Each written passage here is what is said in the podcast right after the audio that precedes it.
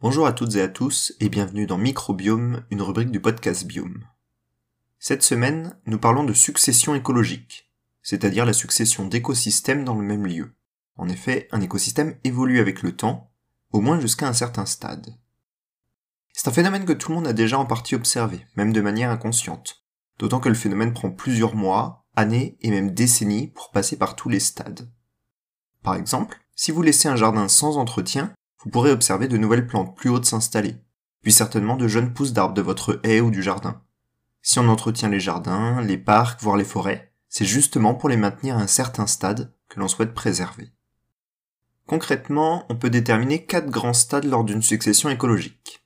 Et pour la suite, nous prendrons l'exemple d'un écosystème d'une région tempérée, sans conditions de sol extrême. L'état zéro correspond à un terrain nu ou presque, par exemple après un arrachage ou un incendie. À ce moment-là, les premiers végétaux qui s'installent sont dits pionniers.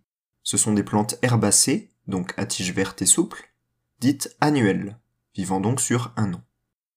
Puis, au bout d'un an ou deux, des végétaux vivaces, donc vivant plusieurs années, commencent à apparaître. Ils sont souvent plus hauts également.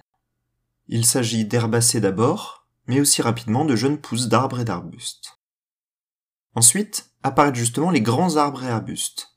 L'écosystème est alors souvent une jeune forêt. Mais pour atteindre le stade final, il faudra encore plusieurs dizaines d'années. L'écosystème, ici la forêt, est alors dite à l'état d'équilibre. Le nombre d'individus est maximal dans chaque population, végétale comme animale d'ailleurs, toute la place est prise, la nourriture disponible est totalement utilisée. Vous aviez peut-être entendu parler de ce stade comme le climax, mais ce terme est désormais désuet. En effet, tous les écosystèmes ne convergent pas vers ce stade ultime. D'ailleurs, ce stade n'est pas toujours une forêt, cela peut être un désert, une tourbière ou un marais selon les conditions climatiques ou le sol. Une perturbation comme l'arrivée d'une nouvelle population, la disparition d'une autre, une pollution, ou pire un incendie, va modifier cet état d'équilibre, voire même faire régresser l'écosystème dans les stades précédents de ces successions écologiques. De même, il n'y a pas que les écosystèmes terrestres qui évoluent avec le temps, mais c'est aussi le cas des milieux aquatiques.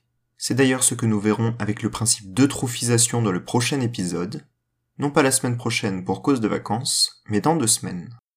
Bonne fin de semaine et à bientôt dans Biome.